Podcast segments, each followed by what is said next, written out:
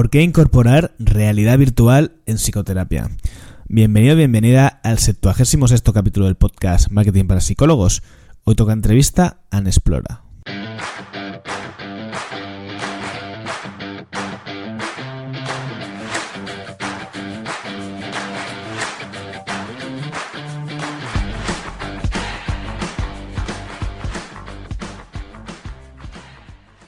Iba a comenzar el episodio diciendo Psico Rebeldes es un espacio para profesionales y no qué cacao tengo ya, no sé ni, ni, en, cuál estoy. Psico Rebeldes es que esa es la entradilla que hago en el podcast Psico Rebelde. Y de repente digo, no, no, que, aquí no toca. Bueno, a ver, eh, hoy es un episodio un poco distinto porque eh, sale un... Bueno, se sale, sí, se sale del marketing, ¿vale? Vamos a hablar sobre algo que no es muy conocido. Por cierto, eh, inciso, es que están sonando ahora los martillazos. Es muy posible que a lo largo de la introducción al episodio escuches golpetazos porque están haciéndome el ascensor en el edificio y estoy hasta los cojones a ver si acaban ya de una puta vez. Es que si no, no grabo, ¿vale? Así que nada, hay que aguantar un poquito estos golpes y enseguida ya pasamos a la entrevista que está bien. El tema, em, lo que decía hoy se sale del asunto porque es un tema interesante para psicólogos, pero no está relacionado con marketing y dentro de la clínica es un tema muy desconocido para la mayoría, para mí lo es y sobre todo lo era antes de la entrevista con Miguel, que es el tema de incorporar realidad virtual en psicoterapia. Algo que nos puede resultar eh, raro, chirriante, pero que conviene que vayamos conociendo porque yo creo que es el futuro de la profesión. Joder, el por culo que me van a dar con los golpecitos. Entonces, eh, hoy eh, los chicos de Enexplora em, se han convertido, oficialmente hoy son, el patrocinador, del, tiempo que quieran ellos, ¿vale? De este podcast.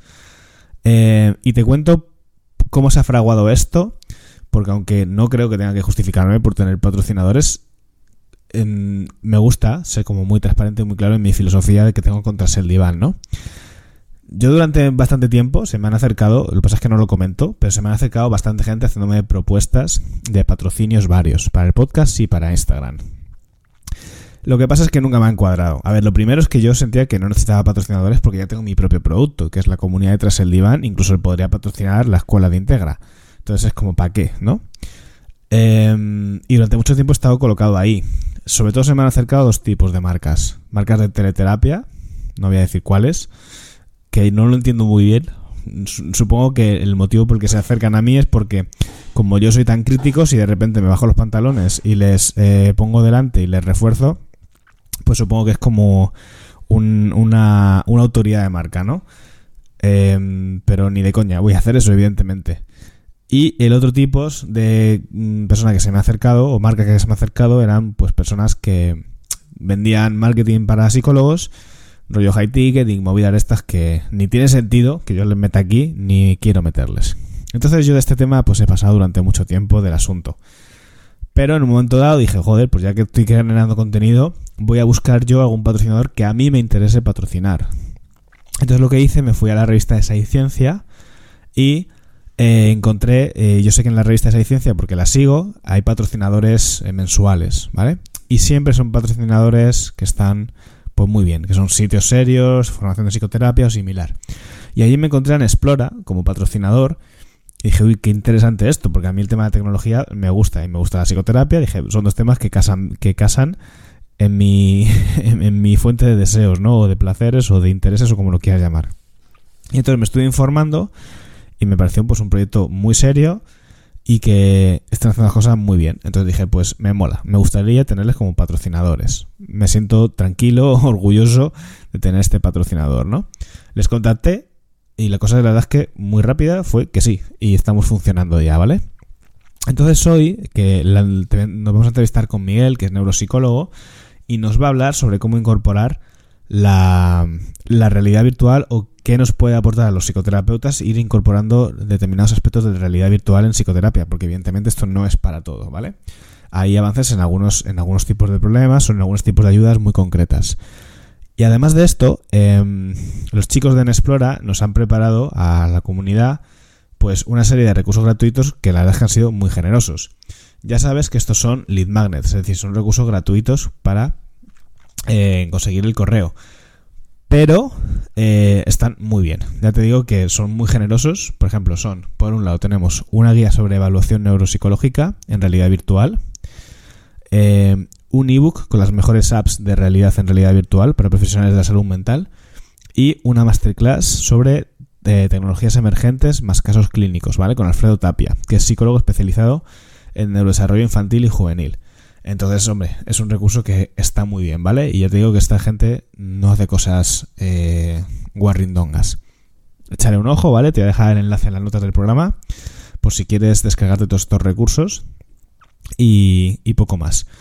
Entonces, dicho esto, pues creo que no me queda mucho más que contar. Me voy a callar ya, que soy muy pesado y así dejo de escuchar, eh, dejo de meter golpes si vuelven a notar los martillazos. Y nada, eh, te dejo con la entrevista con Miguel. Yo creo que al principio, la, o sea, la entrevista mejora según avanza, porque al principio mm, yo creo que como yo no conozco mucho del tema, como que me, como que las preguntas no son las mejores, ¿no? Y entro ahí un poco frío, o entramos un poco fríos. Pero luego yo creo que hacia a la mitad, hacia el final sobre todo, se vuelve muy interesante, porque hablamos de cosas que a mí, sí que, a mí por ejemplo, me parecieron muy chulas y me llevé cositas eh, que darle al coco.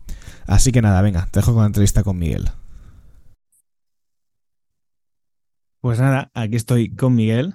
Eh, bueno, Miguel, preséntate tú. Hola, pues nada, yo soy Miguel Saura y soy neuropsicólogo, estoy aquí en el departamento de I+.D. en Explora. Y pues eso, aquí me dedico a, a investigar y a hacer cosas de neuro. Eh, justo antes de empezar a grabar le estaba preguntando que cuál era su, su rol profesional, ¿no? Y me ha dicho neuropsicólogo. Y bueno, a mí es que la neuropsicología me encanta, soy súper fan de...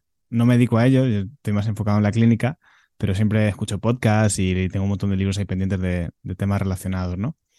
Em, vale, pues Miguel es, eh, trabajas en Explora, ¿qué es, qué es Explora? Bueno, pues Explora es eh, una empresa de, de I+.D. de desarrollo que se dedica a, hacer researching, ¿no? A hacer investigación y trata, bueno, el lema que tiene es como eh, de tratar de, que la conducta y la tecnología se fusionen, ¿no? Eh, pues poco a poco cada vez vamos sabiendo más de conducta y sabemos mejor, pues, práctica clínica, cómo predecirla, cómo manipularla.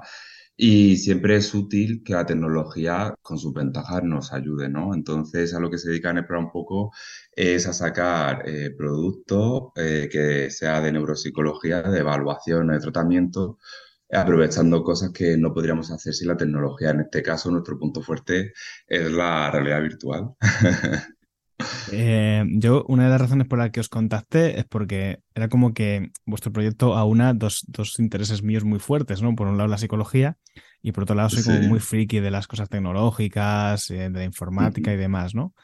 Eh, y claro, son dos cosas, o sea, para que me entiendas, ¿vale? Y ahora, tú me lo, me lo debates y me lo y, le das la vuelta, ¿no? Pero para mí juntar esas dos cosas es como, me gustan mucho los macarrones y me gusta mucho el colacao y voy a juntar estas dos, es como que nos suele chirriar, ¿no? Como que en la, en la psicología se metan aspectos em, tecnológicos o similar, ¿no? Como que puede deshumanizar.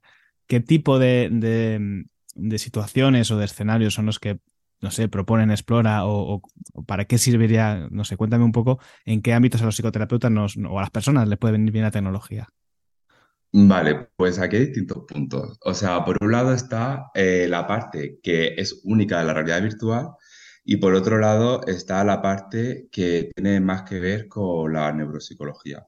La parte que tiene más que ver con la neuropsicología es poder hacer ciertas tareas o actividades para poder medirlas, evaluación, ¿no? Que no se podrían hacer, como por ejemplo medir la actividad motora. Las gafas de realidad virtual pues, están vectorizadas y según hacia donde mires eh, sigue el movimiento motor. Entonces, eso es importante, por ejemplo, para registrar algunas cosas. Eh, y luego, bueno, luego hay otro tipo de medidas también que, hablaremos de ellas más adelante. Y luego, por otro lado, está algo que es único de la realidad virtual, y es que al final la psicología, bueno, pues que es una ciencia que busca siempre tener una fórmula, ¿no? Y que la fórmula esa siempre salga el mismo resultado, ¿no? O sea, una fórmula lo más exacta posible para predecir, que sería la evaluación. Entonces, si vas metiendo variables extrañas, evaluadores distintos, entorno distinto. Luego que si ponte a corregir, luego que si tienes tú el cronómetro en la mano y estás tomando nota y entonces cuando llegas justo al límite dices tú le das el cronómetro antes o le estoy dando ventaja o lo he parado muy tarde, ¿no? Aquí la, la realidad virtual es el mismo evaluador para todos, es el mismo escenario para todos, toma ya los, los- las notas de todas las puntuaciones, entonces empieza a reducir un montón de sesgos y un montón de variables, haciendo que la persona eh, se enfrente siempre en el mismo escenario y es una medida pues muchísimo eh, más realista porque no, no es, yo que sé, una hoja llena, de símbolos para medir la atención. Nosotros te medimos la atención en un aula de clase en el que suceden distractores eh, reales, por lo que es más ecológico y tiene menos sesgo. Entonces los valores psicométricos pues tienen mejor calidad, ¿no? La fiabilidad y todo esto eh, suele tener mejor resultado. Mm. Vale, pero la incorporación de la, de la realidad virtual o de la tecnología a la psicología está en el ámbito de la educativa, clínica, de, para problemas de- del neurodesarrollo. Sí, lo, lo enfocamos en, en evaluación neuropsicológica, en trastornos del neurodesarrollo. Por ejemplo, tenemos cuatro test ahora mismo, eh, aunque estamos desarrollando más, y los cuatro test que tenemos, uno mide, son todos de redes cognitivas superiores. Atención, función ejecutiva y memoria. Dentro de eso hay muchísimas variables, ¿no? O sea, no es una única medida de atención, mide atención sostenida, eh, atención eh, selectiva, eh, mide vigilancia, eh, control inhibitorio, actividad motora, eh, todo eso dentro de la atención, ¿no? Luego te vas a función ejecutiva, switching, interferencia, planificación, eh, memoria de trabajo, etcétera. Mm. Es un, es un campo que a, a mí se me escapa, ¿no? Por la, por el, el sector al que yo me dedico o el, o la, o el, el público al que yo me dedico, ¿no? Yo sobre todo trabajo con, con adultos con temas de alimentación o, u otros, ¿no? Mm. Eh, pero, por ejemplo, se me ocurre, eh, a lo que me ha venido a la mente según lo decías, es, por ejemplo, para el diagnóstico, la detección del TDAH. No sé si, por ejemplo, se Sí. utiliza en este... Sí, sí, es, en- es herramienta estrella, ¿eh? Está en más de 30 países ya y en las revisiones bibliográficas eh, tú ves test con alta sensibilidad y especificidad para medir el TDAH y Aulan Explora en niños, eh, vamos, o sea, tiene unos resultados en journal y en distintos papers eh, que en estudios convergentes y todo, la verdad que tiene muy buenos resultados.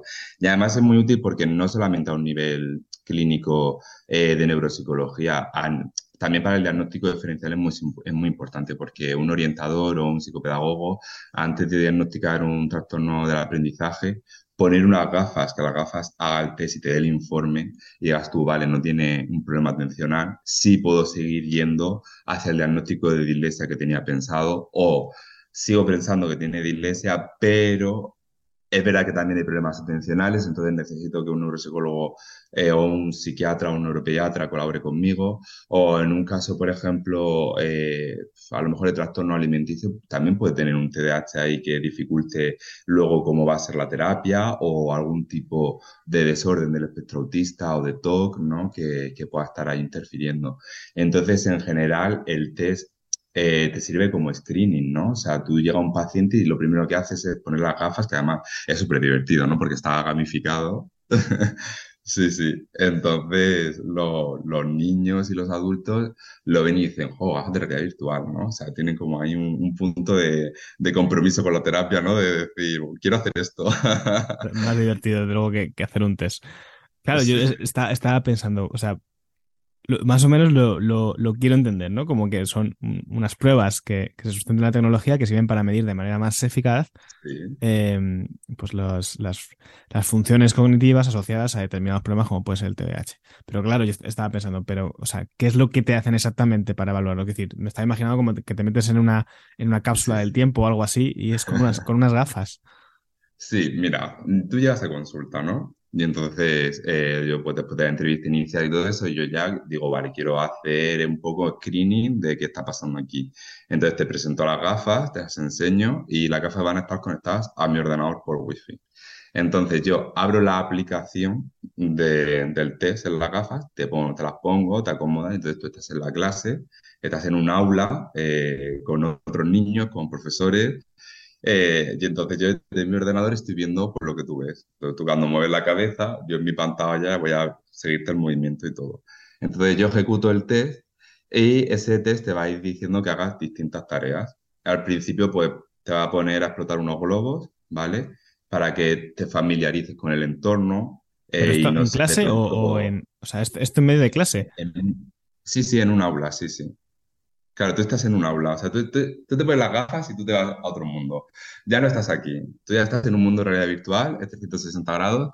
Obviamente no estás tú, en tú no ves, no, no ves la clase como tal, tú lo que ves es lo que se muestra en las gafas. Claro, tú- en realidad virtual, ¿no? Eh, es, es, es animación, pero, o sea, obviamente no te está dando un ataque psicótico y sabes que tú estás en una clínica con unas gafas puestas, ¿no?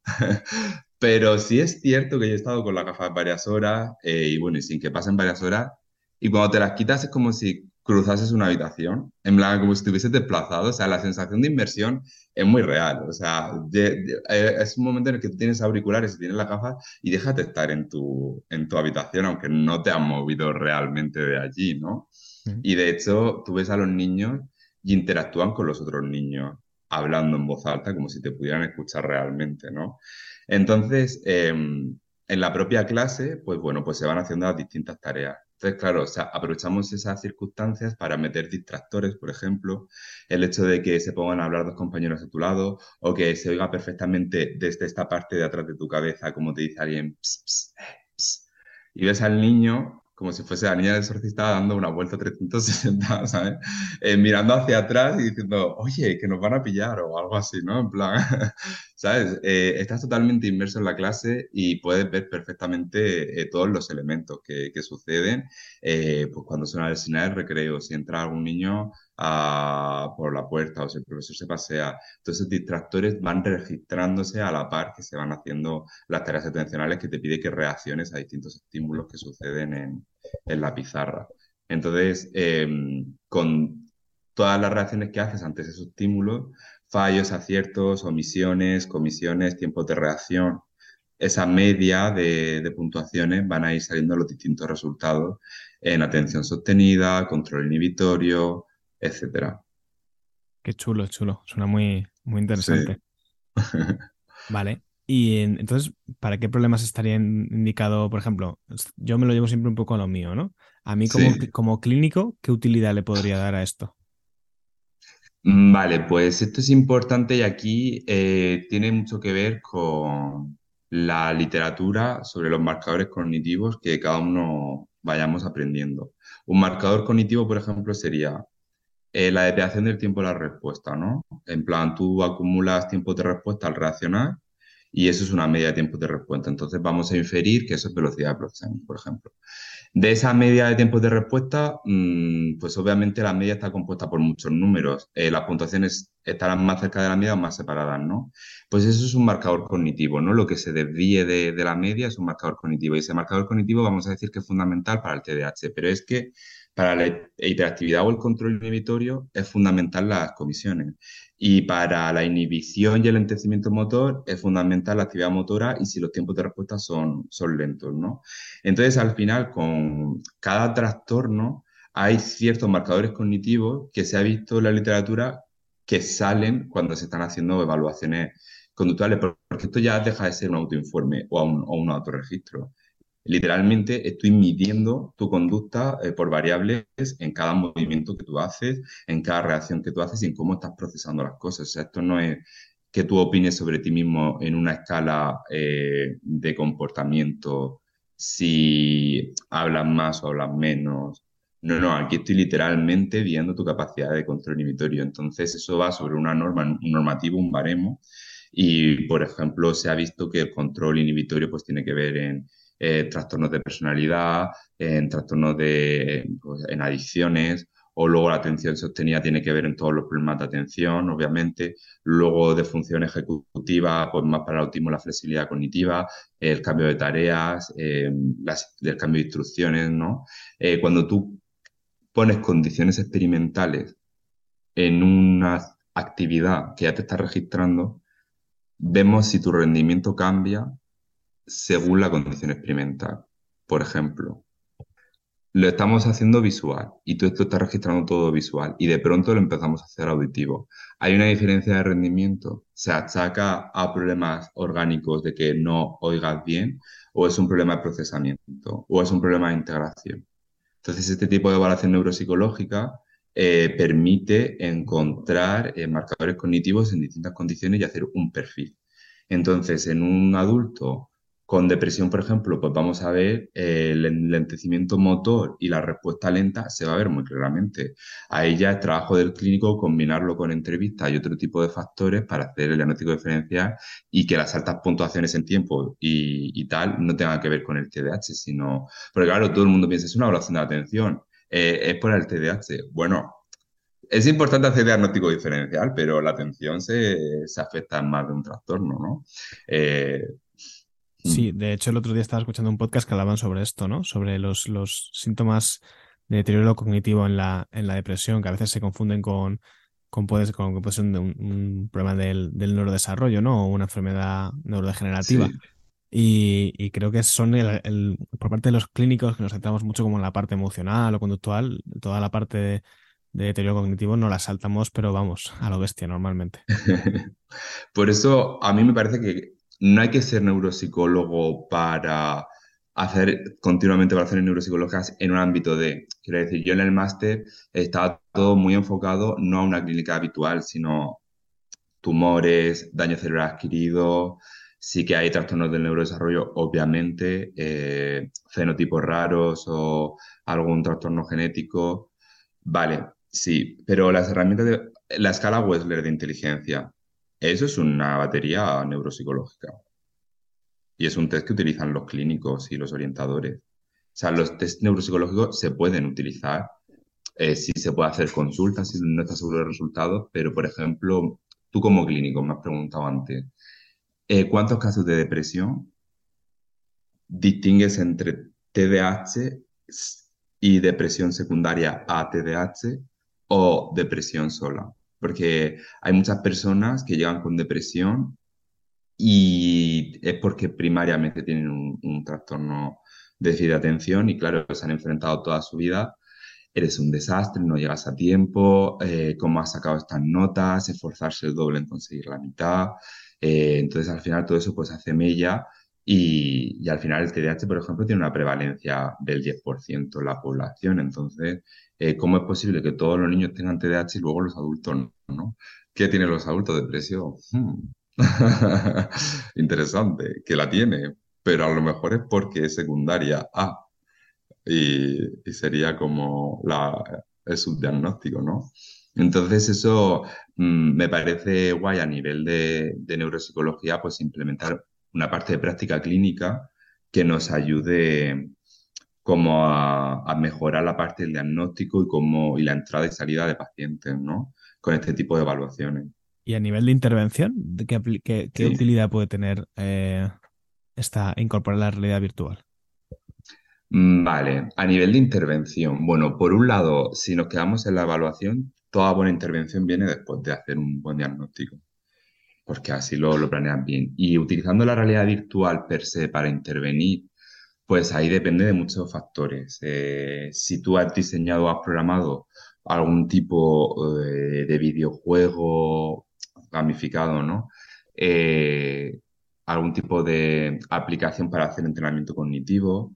O, por ejemplo, hay ahora mismo aplicaciones Sayus, no sé si la conoces, es em, tratamiento por exposición de fobias. Ah, sí, sí, sí. Eso, eso te lo quería preguntar, de hecho, sí. Claro, o sea, como simular que estás en un avión y cosas de estas, ¿no? Eso es. Yo te hay programas. Eh, yo en la, en la, universidad tengo un módulo que es em, rehabilitación con nuevas tecnologías y hay, hay una aplicación muy chula con realidad virtual que tú te despiertas en un hotel y vas del hotel al avión y pasas por todas las fases de hacerte la maleta, de irte y coger el taxi, de llegar al aeropuerto. Entonces ahí vas trabajando con el paciente las distintas fases y, y, la, y la ansiedad. ¿eh? O sea, la gente de verdad vive porque tú sabes que no estás allí, ¿vale? Pero al final tu cerebro no puede atascarse en que esto no es real porque entonces no sería un cerebro, sería una rigidez que entonces el trastorno lo encontraríamos en otro sitio, ¿vale? El cerebro ya llega un momento en el que pasa y se une a la fantasía, ¿de acuerdo? O sea, ya, ya llega un momento en el que el cerebro abandona la realidad y aunque tú, como he dicho antes, no estás psicótico, pero sí que participas en esta nueva realidad. O sea, si esto fuese como, por ejemplo, la película de Disney, la de Tron, que te metes a un mundo, tú sabrías que no es el mundo, pero al final es tu mundo y estás ahí. O sea, no vas a dejar de resolverlo ni dejar de participar en él simplemente porque sepas que no es cierto. Pero entonces los videojuegos no tendrían sentido, nadie leería libros. eh, Eso te iba a decir, que es que, a ver, que, que salvando mucho las distancias, ¿no? Pero que es un poco lo que sucede cuando trabajas en MDR, por ejemplo, que al final hay pues, lo que se llama la mente dual, ¿no? Hay, sí, de hecho, eh, imagino que gracias a tener esa capacidad de, de- de dualizar es por, por lo que lo puedes hacer, porque si te metieras de lleno, no podrías. O sea, te invadiría la experiencia eh, traumática o la claro, experiencia emocional. Y esa capacidad de meterte, pero en el fondo saber que, que no está sucediendo en la vida real, es lo que hace que eso es. puedas continuar. To- todas las meditaciones, todo este tipo, eh, también pues que en tu mente pues vas a otros lugares en los que no estás. O sea, al final esto, eh, pues obviamente no, no, no te teletransportas de verdad, pero sí que te comportas como, sí que emula y simula la situación y tú al final haces las mismas conductas. Entonces, en el momento en el que se, tu cuerpo empieza a experimentar la ansiedad eh, y tú empiezas a tratarla, cuando luego vayas a la situación real, eh, todo el trabajo que hagas se va a notar ya vas a aprend- haber aprendido. preguntar, ¿hay, hay estudios sobre eficacia de si luego el... Sí, y se ha demostrado que sí, que, que se En extrapola. PubMed hay, sí, sí, sí, hay un montón. Mm, Es que a mí lo de poder simular situaciones eh, virtuales en terapia, o sea, se me ocurren cantidad de cosas que sería súper útil, pero claro, por ¿A ejemplo, sí? se me ocurre poder trabajar habilidades sociales. Es decir, yo no me puedo ir con mi paciente a, un- a una discoteca, a un bar, ¿no? Y, y ver cómo, y decirle, venga, pues ahora practica esto tal. Me me acuerdo una, una vez, de hecho, que, que yo ne- con un paciente que era hipertímido necesitaba trabajarlo sí o sí, hacer un role-playing para hacer un ejercicio de grupo y tuve que meter a la chica que estaba en nuestro centro, en la cobra, la, Sí, chica- la persona que cobraba, ¿no? La, o sea, la secretaria del, del centro, sí. meterla a la consulta y dije, oye, ¿te puede venir un momento que quiero hacer un ejercicio? Te digo, sería tan, tan guay poder tener acceso a situaciones así. Pero claro, también estaba pensando, pero esto, ¿cómo va? O sea, tú tienes las gafas y tienes como si pagaras por aplicaciones o, o como para... Vale, pues las gafas, esto es algo que además te, te adelanto ya porque, eh, mira, hace 20 años no todo el mundo tenía un smartphone, igual que hace 30 años no todo el mundo tenía un ordenador. Eh, yo creo que en 10 años todos vamos a tener una gafas de realidad virtual Mm. y la interfaz de las gafas de la realidad virtual es eh, como, como tu teléfono móvil o como una tablet o, o sea, es una, tú tienes tu cuenta, tú tienes tu tienda para descargar aplicaciones, eh, tú tienes YouTube, tienes Netflix, tienes, tienes Instagram, o sea, lo tienes todo, pero en realidad virtual. Entonces tú estás en tu salón de realidad virtual con tus palmeras y tus movidas, y entonces tienes aquí abierta la ventana de YouTube, aquí tienes abierto el Twitter, eh, y aquí pues me voy a descargar una aplicación y si me quiero meter, esa aplicación se abre y no es una aplicación de escritorio, por así decirlo, en la esfera, ¿no? 360 grados, pues tú te metes a la aplicación y son aplicaciones porque tienen la ventaja de ser realidad virtual. Por ejemplo, hay, hay videojuegos, hay uno muy chulo eh, que se llama Downs the Rabbit Hole, que es, eh, bueno, está basado en Alicia en el País de las Maravillas, que es muy guay porque eh, te aprovechas de la realidad virtual para tener escenarios que los giras y los ves desde distintos ángulos, no con las gafas, y eso hace que la resolución de puzzles eh, tenga unas dinámicas distintas, ¿no?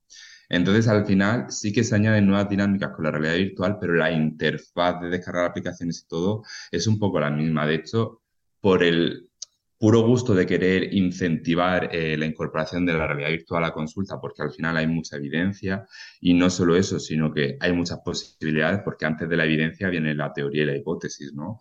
Y, y donde a ti se te ocurre, jo, estaría súper bien tener aquí unas personas para hacer un role-playing eso luego, pues solo queda demostrarlo, pero es que la, la idea es buena. Es que si ya el role-playing funciona, si lo programas en realidad virtual, eh, te estás ahorrando un montón de recursos y estás facilitándole al paciente algo que no podrías conseguir de otra manera, ¿no?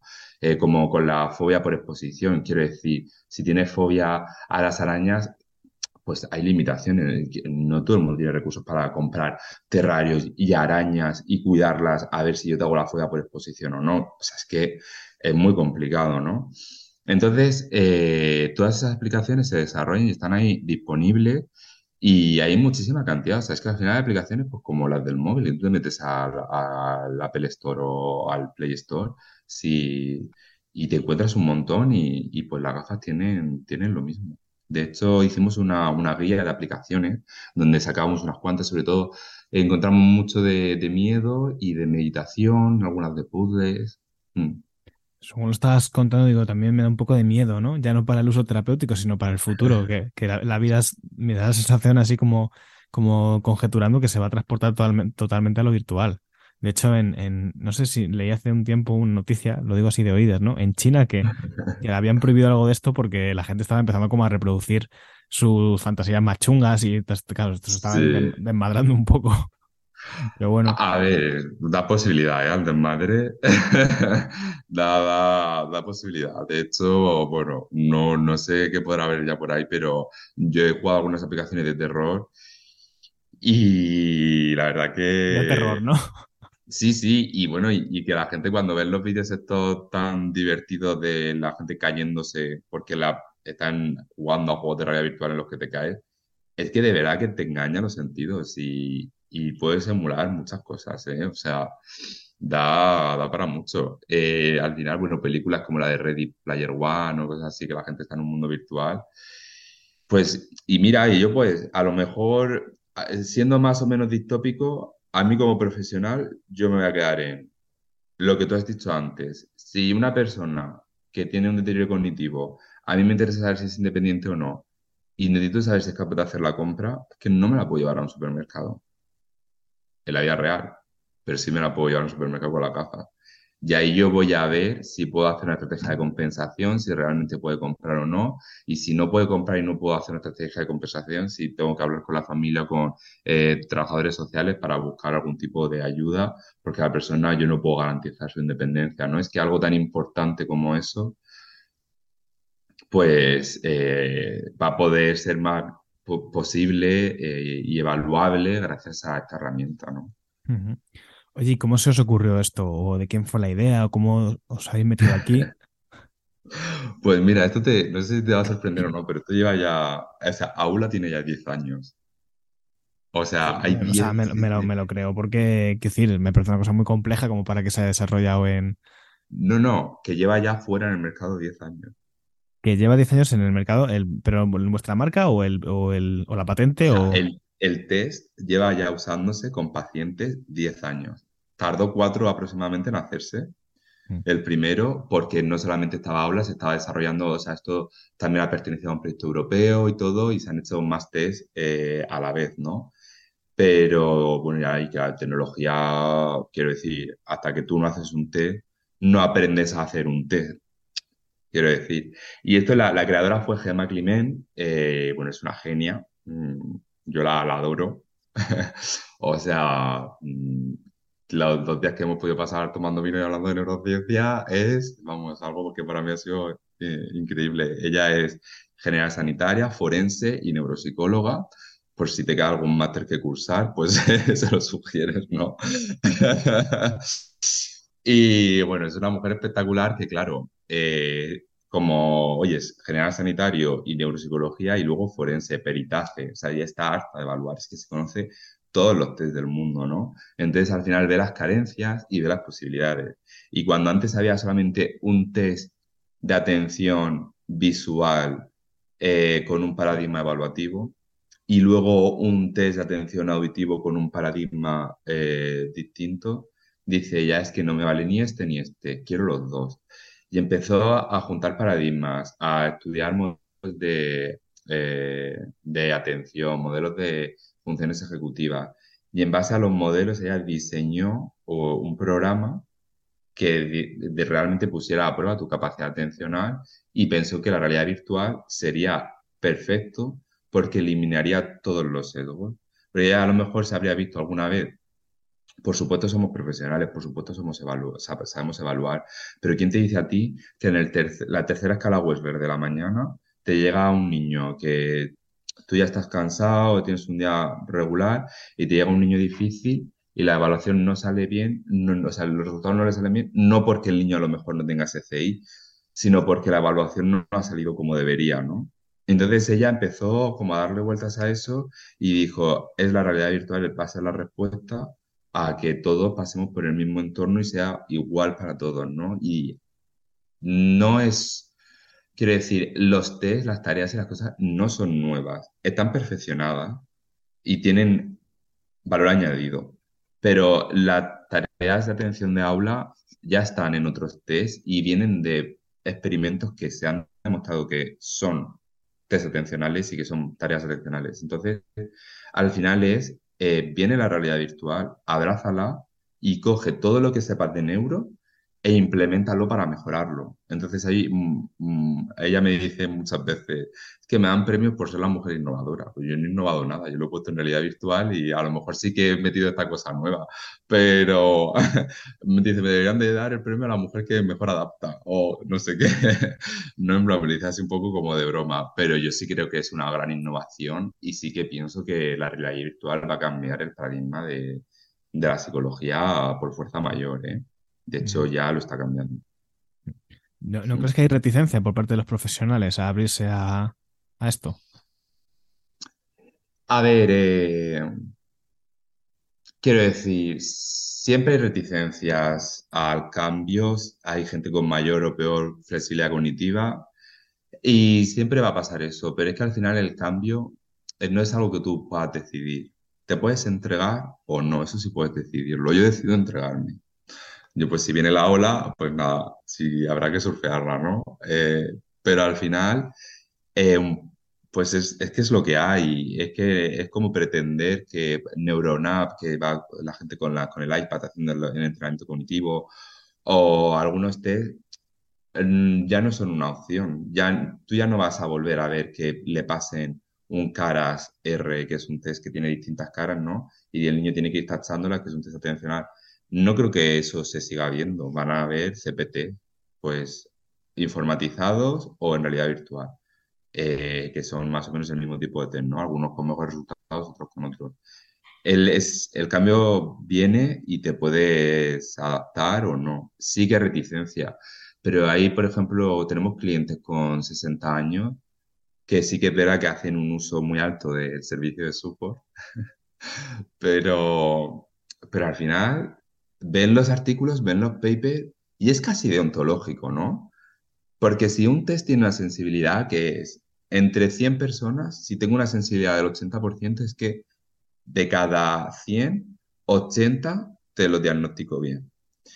Si te saco un test que tiene una sensibilidad del 97%, yo creo que es tu deber utilizar ese test. Sí, incluso yo estaba pensando que, no sé, por ejemplo, quien se dedica a infanto juvenil, ¿no? A ver, también es como un cargo de responsabilidad, porque, a ver, esto es como los árbitros con el bar, ¿no? Yo imagino que los árbitros de que tiene el bar están mucho más tranquilos, porque es como, bueno, hay una, un, ojo que todo lo ve, ¿no? Pues para mí sería un poco así. Eh, al final eh, está automatizado, ¿no? Lo que tú dices, el error humano ahí se quita si estás cansado. Y muchos test, bueno, en, yo es que en neuro me pierdo un poco más, ¿no? Pero no sé si habrá test también que sean como más interpretativos, más que dependen del juicio del clínico. Entonces, claro, eso también a veces es una movida. Normalmente, sí, o sea, normalmente es la variable que quiera registrar, porque detrás de, o sea, lo que diferencia eh, un videojuego de un test neuropsicológico son dos cosas. Una, el modelo en el que esté basado, porque los videojuegos están basados en estimular y en divertir. Un test que hay, que te, por qué este test te va a medir esto, ¿no? Tiene que haber un modelo detrás, un modelo teórico. No, no, no puede estar basado en nada, ¿no? Y, por otro lado, otra diferencia es el sistema de recogida de datos, que aquí es donde vemos lo que tú dices de la interpretación de las variables. O sea, por ejemplo, yo no veo posible que haya un algoritmo que registre tanta cantidad abierta de respuestas, por ejemplo, en un test de Rocha, ¿vale? O sea, eh, tú puedes que ahí la cantidad de respuestas hace que la variabilidad es tan grande que no hay... O sea, aula eh, mide, ya te digo, pues si fallas porque tienes que pulsar el botón y no lo has pulsado, si fallas porque no tenías que pulsar el botón y lo has pulsado, los tiempos de respuesta desde que aparece el estímulo hasta que desaparece, eh, la desviación del tiempo de respuesta, la cantidad de actividad motora, y todo eso tiene, cada registro tiene distintas condiciones experimentales, si es auditivo, si es visual, con, sin distractores, paradigma de tarea 1, paradigma de tarea 2, y eso te da un perfil atencional completo. Pero un test de Rochar, o sea, dime tú cómo arborizas las variables. Es que no. Bueno, es, que el, test de Rochar no sabe nadie muy bien ni lo que mide. O sea. eh, mira que o sea, estamos comparando dos cosas muy distintas, ¿no? Un test proyectivo con un test de, rendimiento. No, yo estaba pensando si hay pruebas de, eh, de neuroevaluación que dejan como mucho espacio al sesgo del, del, del, del, evaluador. Que esto al final pues lo reduciría un montón también, si, si, si así fuera, ¿no? Los tiempos de respuesta, por ejemplo, es algo que hasta los test informatizados no se han podido medir y esto en el campo del estudio de la neuro de eh, la velocidad de procesamiento y la interferencia, por ejemplo, el test de, el, STRUP, te mide interferencia porque obviamente pues estás intentando leer, el, el, STRUP es un test eh, en el que tú tienes distintas palabras y llega un momento en el que las palabras son, son de colores, en plan pone red y la palabra a lo mejor está dibujada en color azul. ¿Vale? Entonces, a veces tienes que leer el color que está, tienes que leer el color o a veces tienes que leer lo que está escrito en la palabra. Entonces, eso te genera interferencia, ¿no? Porque te, te confunde. ¿Y cómo procesas eso y la velocidad a la que procesas eso? En el Sturp se mide por tiempos completos en plan de lo que tú tardas en leer la hoja. Mientras que aquí podemos medir exactamente los tiempos de reacción de cada ítem. Es que eso es, una diferencia muy importante, ¿no? Y, y, eso nos ayuda a afinar muchísimo más. Tienes un problema, por ejemplo, la sustancia blanca, cuando tiene daños en la sustancia blanca, la velocidad de procesamiento empeora y, por ejemplo, pues hay como, pues se atasca más el procesamiento. Pero sustancia blanca es, eso está, por todo el cerebro, que es la sustancia blanca de la parte frontal, es la sustancia blanca de la parte parietal, eh, es la sustancia blanca que conecta una parte con la otra. ¿Dónde se ha roto la sustancia blanca? ¿Dónde está el fallo, no? Eh, te atascas de forma motora, pero no de forma cognitiva, pues todo eso ahí pues se va midiendo. Sí que es verdad pues que a veces es, es una pasada lo que tienes que parar a pensar qué variables vas a recoger y por qué, ¿no? Eh, por ejemplo, la, actividad motora, registramos a dónde miras en cada momento, pero al final lo que nos da el resultado de actividad motora es la suma total del movimiento. Si tenemos la información de que mires a unos cuadrantes o a otros, pero esa información aún no hemos conseguido darle un significado más allá. O lo, por ejemplo, en otro test en el que estás atendiendo a clientes y tienes que hacer cierto eh, de función ejecutiva, esa estás en una heladería, ¿no? Y tienes que ir atendiendo a distintos clientes. Tú tienes un reloj y tú puedes pulsarlo para ver la hora. A nosotros en el normativo, cuando hicimos el análisis de evaluar a 1.200 personas y analizar los datos, el reloj no nos indicó nada. Hay gente que lo pulsa, hay gente que no. Pero ahora unos, unos colaboradores de, de Sevilla eh, se han puesto a analizar con este test a población eh, de espectro autista y están viendo que el reloj sí que lo pulsan con más frecuencia y que está siendo un marcador cognitivo de las personas que intentan controlar más la situación o... Entonces, al final hay cosas que, es lo que te decía antes de los marcadores cognitivos, en una persona normotipo, a lo mejor pulsas el reloj que no tiene significado, pero si pulsas tres veces el reloj y dices, uy, es, me estoy acercando a un espectro autista, y dices tú, no voy a diagnosticar solo con un reloj, pero al final en tu lista de cosas que tú tienes que tener en cuenta, y cuando tú quieres hacer un diagnóstico rápido, pues todo suma, ¿no? Claro, y lo que tú, lo que tú dices, ¿no? Incluso para evaluar o diagnosticar trastornos de personalidad, si, si conseguimos definir bien los patrones cognitivos, lo, lo, que tú dices, ¿no? Es una, esto me añade, eh, me confirma o se suma a la cantidad de evidencias en las que yo sospecho que hay pues es muy útil, ¿no? Es verdad que también lo estaba pensando y el problema es que dispara mucho la evaluación. O sea, yo en un, en un proceso ambulatorio es complicado, no sé, cuántas sesiones se harían falta para esto, pero claro, si tengo que evaluarlo de tantos sitios, al final la evaluación se, se extiende mucho en el tiempo, ¿no? Claro. Pero es, desde luego que es, que es muy útil, ¿no? Una cosa que estaba pensando, yo lo dejo ahí como, como idea por si algún día la queréis coger, me encantaría que hubiera eh, investigaciones que eh, que midieran eh, de forma así tan, tan fiel, ¿no? Los efectos de la sobremedicación en las personas, ¿no? De cómo les alteran las funciones cognitivas y ejecutivas, porque es una cosa que yo veo mucho en consulta. Y digo, joder, si a lo mejor tomáramos le prestáramos un poco de, le damos un poco de importancia a cómo merma a las personas, igual no las medicaríamos tanto. Lo, lo, puedes hacer perfectamente. Hay muchos, mira, Aula y Aquarium, concretamente, que son los dos de atención, eh, con el de función ejecutiva y memoria, no tanto porque hay efecto aprendizaje. Y esto es importante. Esto es una cualidad psicométrica que descubrimos gracias a un estudio. Pues eso, pues hacemos mucha investigación. Entonces, hacemos un test y un retest y vemos si eh, hay efecto aprendizaje. En aula y en acuario no hay efecto aprendizaje. Y si tú tratas a una persona, de hecho, hay muchísimos psiquiatras y neuropediatras que eh, tienen a los clínicos, o sea, van, va el niño, lo evalúan, le mandan la medicación para el TDAH, pues eh, metilfenidato, hidrocloruro, tipo Rerubifen, Ritalin, eh, X, ¿no? Eh, Concerta. Y luego todo, al niño con la medicación toma, le pasa la evaluación y tú ves los valores normales.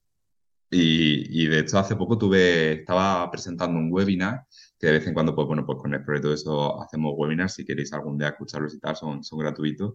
Em, y nos estaba presentando un compañero de México los resultados antes y después de tomar la medicación.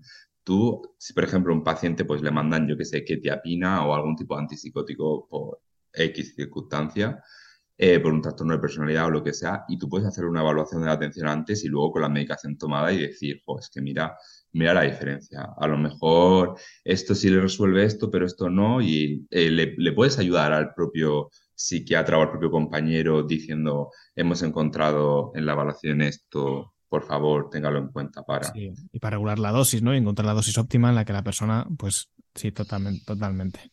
Sí, sí, sí. La verdad es muy interesante y lo que tú dices, según te voy escuchando, voy viendo que, que efectivamente es el futuro y que creo que, o sea, eso que tenemos tan normalizado los terapeutas del, del papelito, igual en el futuro eh, empieza a ser una cosa del siglo ya, de otro siglo, ¿no? Y, y hay pruebas de, de, otro tipo. Pues nada, Miguel, eh, me ha parecido muy interesante, la verdad es que me mola, me mola. Como vamos a seguir colaborando, pues voy a seguir investigando sobre el tema Genial. y echaré un ojillo a los webinars. De momento, para quien quiera profundizar o conocer más sobre vosotros, ¿dónde, dónde puede acceder? Pues mira, tenemos todas nuestras redes sociales, que nuestras compañeras de redes eh, suben un montón de contenido, pues de artículos y todo. Y luego en la página web de Nesprava, nesprava.com, ahí, vamos, eh, lo tenemos casi todo explicado y además eh, hay un botón muy grande que, dice, ¿quieren más información? Y nosotros por correo tenemos nuestra newsletter con noticias y actualizaciones, eh, te damos toda la información que necesites. Hay, hay una página de investigación, hay un blog, hay, bueno, te puedes informar de casi todo. O sea que ahí vamos de contenido para, para aburrirse. Pues nada, pues lo dejaré todo en las notas del programa para que la gente pueda acceder. Y lo dicho, seguiremos hablando en Explora porque, vamos, a mí me, me, coge, me da mucha curiosidad. Qué guay. Pues nada, encantado y muchísimas gracias por, por invitarme. Venga, hasta luego, adiós.